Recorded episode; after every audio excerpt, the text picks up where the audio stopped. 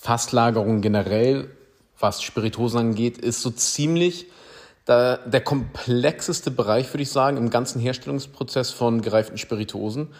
Und was Fasslagerung so richtig schwierig macht, ist, ich will jetzt nicht sagen, das fehlende Wissen, weil das Wissen ist durchaus da, aber das Wissen ist eben nicht so ein theoretisches Ding. Also du kannst natürlich vieles erklären mit Chemie und Physik und so weiter, aber am Ende des Tages macht es eben die Erfahrung aus und ein Gefühl, was sich im Laufe der Zeit eben entwickelt.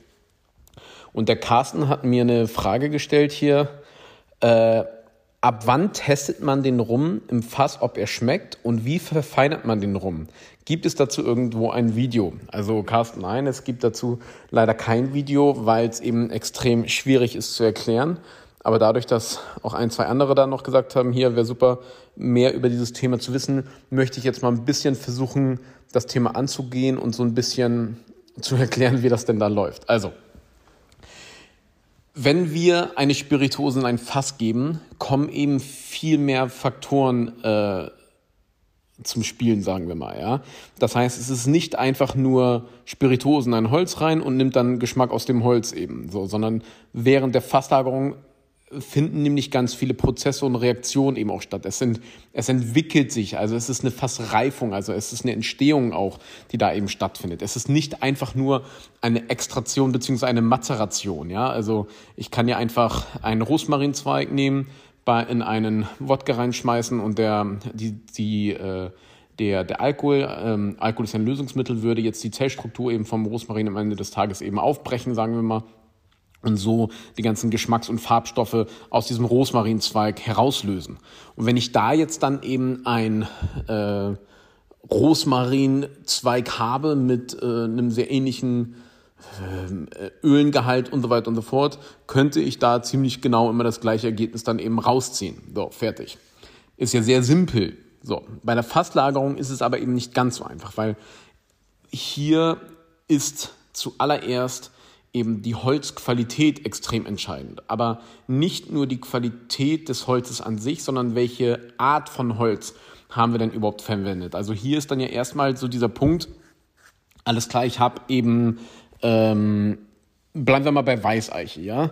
Wenn ich dann, oder bei Eiche, ich habe halt die amerikanische Weißeiche zum Beispiel und die amerikanische Weißeiche ist für im Gegensatz zu gewissen anderen Eichensorten recht äh, grobporig und hat eben eher so eine Aromatik von so richtig schönen ähm, so Vanillegipfeln und so weiter, ja. Während die, ähm, die französische Eiche, also wenn ich dann zum Beispiel eine Eiche aus dem Limousin-Wald nehme, die äh, Limousin-Eiche eben, die, da, die gibt viel mehr so eine Aromatik ab von so Aprikosenkern und gelben getrockneten Früchten etc. Das heißt, wir haben zwei unterschiedliche Eichen, und, äh, Weiße Eiche, Stieleiche und so weiter, und dann, dann noch aus unterschiedlichen Ländern, die eben komplett unterschiedlich schon mal reagieren und Einfluss haben. Dann ist natürlich auch eine Frage, okay, wie alt ist denn das Holz? Aber hier gehen wir jetzt auch einfach mal davon aus, dass die ungefähr gleich alt sind, die Eichen jeweils, ja? Gleich alt sind und gleich lange gereift, weil du kannst ja nicht einfach einen Baum fällen und dann eben daraus ein Fässchen bauen. So funktioniert das eben nicht. Weil die Fässer werden dann auch nochmal Nachdem sie getrocknet und gelagert sind, werden sie, bevor sie mit einer Spiritose befüllt werden, werden sie ausgebrannt oder getoastet. Also getoastet ist dann eben dieses ähm, Erhitzen. Du erhitzt die Holzwand und sorgst damit dann eben für so einen Toastgrad, wie bei so einem Toaster im Endeffekt, oder wirklich unter offenem Feuer ausgebrannt. Und was bei diesem, was, was bei diesem Prozess dann eben auch entsteht, sind eben äh, zum Beispiel natürlicher Zucker, der eben fast enthalten ist, der wird karamellisiert und so weiter. Und das gibt dann eben auch diese leichten, schönen Karamellnoten eben ab. Und ähm, je nachdem, wie intensiv wir das Fass auskohlen, äh, umso intensiver ist dann eben auch die, ähm, die Farbausgebung und vor allen Dingen auch die Oberfläche wird vergrößert. Also wenn wir es extrem stark anbrennen, das Fass, äh, dann haben wir diesen sogenannten Charcoal Filtered oder Alligator, äh, Charcoal Filtered, sag ich Quatsch, Blödsinn. Äh, also den habe ich den, das ist ja nochmal was ganz anderes. Ich streiche das bitte wieder. Dann habe ich eben den, äh, also die Alligatorstufe, ja, die dann eben benannt ist einfach nach diesem ähm, Rückenpanzer vom Alligator, weil er eben so gerillt ist, weil eben von diesem intensiven Ausbrennungsprozess wirklich so Rillen richtig schon entstanden sind im Holz. Und ähnlich wie du ja die Oberfläche von einem Fleischstück erweiterst, wenn du es durch einen ähm, Fleischwolf drehst und dadurch Hackfleisch macht. Deswegen ist Hackfleisch ja so schnell verderblich, weil du die Oberfläche bei weitem eben vergrößert hast. Und genau das gleiche ist das Phänomen bei dem Fass, nur dass hier natürlich das Fass nicht äh, schneller verdirbt, sondern die, ähm, die Oberfläche wird deutlich vergrößert, wodurch eben die Spirituose deutlich mehr Fläche hat, wo sie dann das Holz in Anführungszeichen angreifen kann und somit mehr nochmal auch aus dem Holz herausziehen kann. Das ist alles wohlgemerkt hier alles extrem basic. Also das Ganze ist eine komplett eigene Wissenschaft für sich und jeder einzelne Punkt am Ende des Tages, den ich gerade angesprochen habe, ist es an sich wert, ein Buch zu füllen. So. Aber jetzt haben wir einfach dann, jetzt haben wir dann eben schon mal die, die unterschiedliche Holzqualität äh, mit dem unterschiedlichen, äh, mit dem unterschiedlichen, ähm, na wie heißt das? Ausgebrannten Status. Ja? Mir fällt gerade das richtige Wort nicht ein. So, das macht also jeweils einen erheblichen Unterschied auf die Spirituose. Und was dann nochmal hier ein extrem wichtiger, wichtiger Punkt ist, ist einfach, was war denn vorher in dem Fass schon mal drinne? Weil bei den meisten ähm, Fässern, die zum Beispiel bei der schottischen Whisky-Industrie oder auch in der Rumindustrie benutzt werden, war schon immer was anderes drinne. Also zu 99, keine Ahnung, 9 Prozent war schon immer was anderes vorher in dem Fass drinne. Du hast nur bei so gewissen Dingen wie... Ähm, wie Spirituosen, also Bourbon zum Beispiel, muss per Gesetz äh, mindestens zwei Jahre in unbenutzter, äh, in unbenutzten Fässern aus amerikanischer Weißeiche gelagert worden sein. Ähm, das heißt, da hast du dann eben wirklich komplette neuen Fässer im Einsatz. Bei, in Frankreich beim Cognac zum Beispiel findest du es auch eben, dass neue Fässer zum Einsatz kommen etc. Und das hat dann eben aber einen extremen Einfluss. Also wenn wir jetzt mal Bourbon weglassen, haben die meisten Spirituosen, äh, beziehungsweise bei den meisten fast gelagerten Spirituosen, hat es, handelte es sich eben nicht um ein First Fill Fass, so nennt man das eben. Ne? Also wenn es zum ersten Mal mit einer Spirituose befüllt wurde, ist es ein First Fill Fass. Und selbst wenn es zum ersten Mal mit einer Spirituose befüllt wurde, kann es ja vorher auch zum Beispiel mit Sherry, mit Rotwein, mit irgendeinem Süßwein, mit Portwein, was auch immer ja befüllt worden sein. Was dann ja eben auch wieder eine ganz andere Stilistik und Aromatik eben an die Spirituose eben abgibt. Dann während wir jetzt eine Spirituose ja Fass lagern, ja, also während sie da im Fass lagert, ist es ja eben nicht nur das, was die Spirituose jetzt aus dem Holz eben herauszieht, sondern es finden noch sehr viele mikrobiologische Prozesse eben statt. Unter anderem äh, die Oxidation mit dem Sauerstoff beziehungsweise durch den Sauerstoff und eben auch zum Beispiel Esterumwandlung und so weiter und so fort. Und das hat auch alles wieder enorm Einfluss auf das Holz wie, äh, nee, Entschuldigung, auf die Spirituose. Und wie groß hier wiederum der Einfluss auf die Spirituose ist, hängt eben auch extrem davon ab, was vorher in dem Fass drinne war und sehr wichtig, wie dicht das Holz zum Beispiel ist. Ja, weil ähm, die Weißeiche, die re recht grobpurig ist, und wenn wir dann zum Beispiel Eiche nehmen aus dem Ayer-Wald, also die Ayer-Eiche, die ist extrem dicht, die ist extrem hart wodurch wir auch nur so einen Angel Share von 0,5% in Frankreich haben, wo sowas wie 3% eigentlich üblich sind. Das heißt, wir haben ein Sechstel.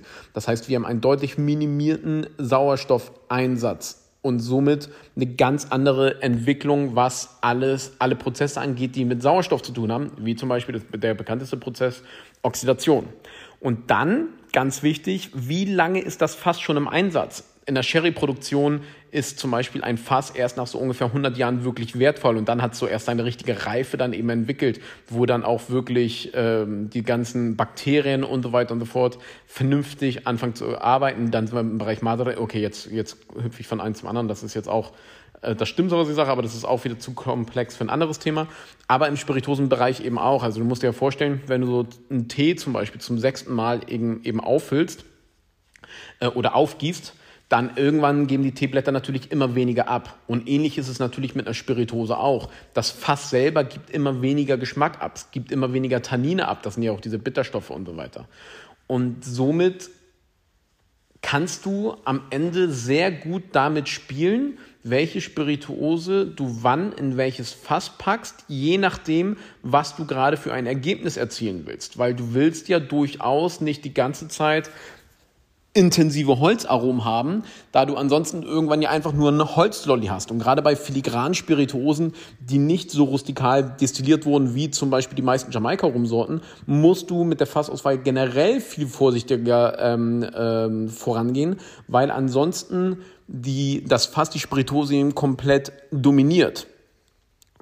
So, dieses, dieser kleine, extrem oberflächliche Überblick war jetzt einmal so eine kleine Grundlage bzw. Basis, um die Frage vom Carsten einigermaßen beantworten zu können. Weil ich habe ja eigentlich gesagt, kann man halt nicht wirklich antworten, weil es eben so schwer ist.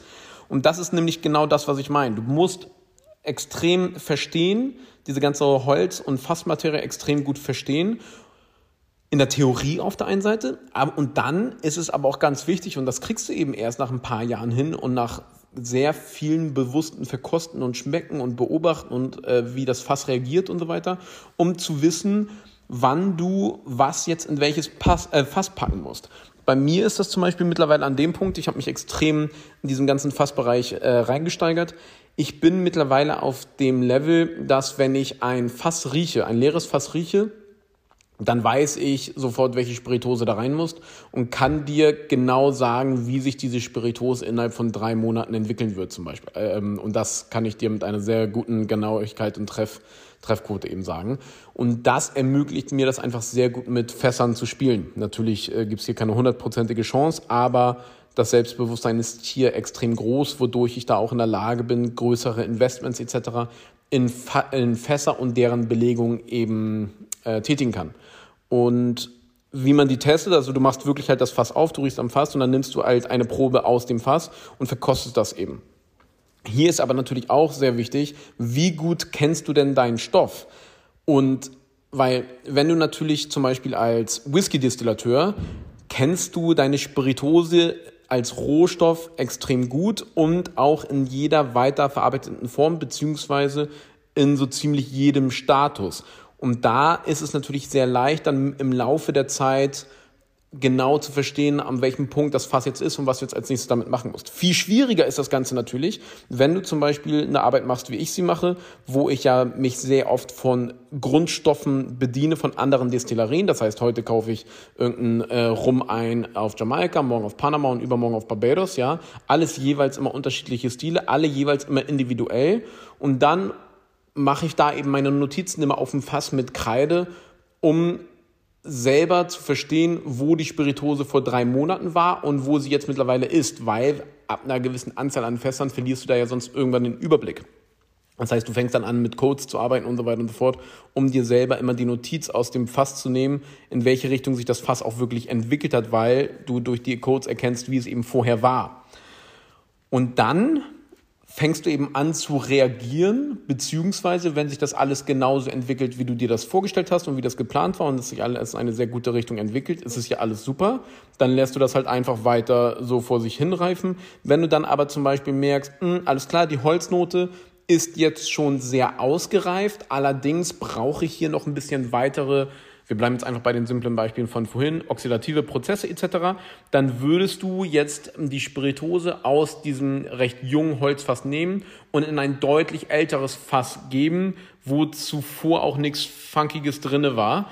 Das heißt, dass jetzt einfach das Holz so gut wie keinen Geschmack mehr an die Spiritose abgibt, aber wir trotzdem die Reaktion mit dem Sauerstoff etc. haben, damit diese Prozesse weitergehen können und sich die Spiritose weiter vermehlen kann und entwickeln kann. Und so kommst du vom einen ins nächste und äh, ja. Also lieber Carsten, ich hoffe, ich konnte damit deine Frage äh, beantworten. Ich habe es jetzt wirklich zum, äh, mit meinem besten, äh, wie heißt das, Ermessen oder so, ja, getan wie ich dir schon gesagt habe, ein extrem schwieriges und hochkomplexes Thema, wo es eben nicht so diese eine pauschale richtige Antwort eben gibt. Und daher habe ich hier mal ein bisschen ausgeholt und hoffe, dass ich dir da ein bisschen besseres Verständnis eben geben konnte. Wenn du da auch noch Fragen an mich hast, immer gerne ähm, mir schicken bei unserem Instagram-Kanal Wagemut-Spiritosen oder gesell dich einfach bei uns in der Facebook-Gruppe dazu. Das ist die Wagemut Taste Academy, wo wir ein paar gleichgesinnte Verrückte sind, die sich immer gerne über solche Themen austauschen und wo wir auch immer gerne viele Tipps und Ratschläge für andere auch haben. Also ein sehr schöner Austausch auf jeden Fall. Ich wünsche dir einen geschmeidigen Tag und bis morgen. Dank dir.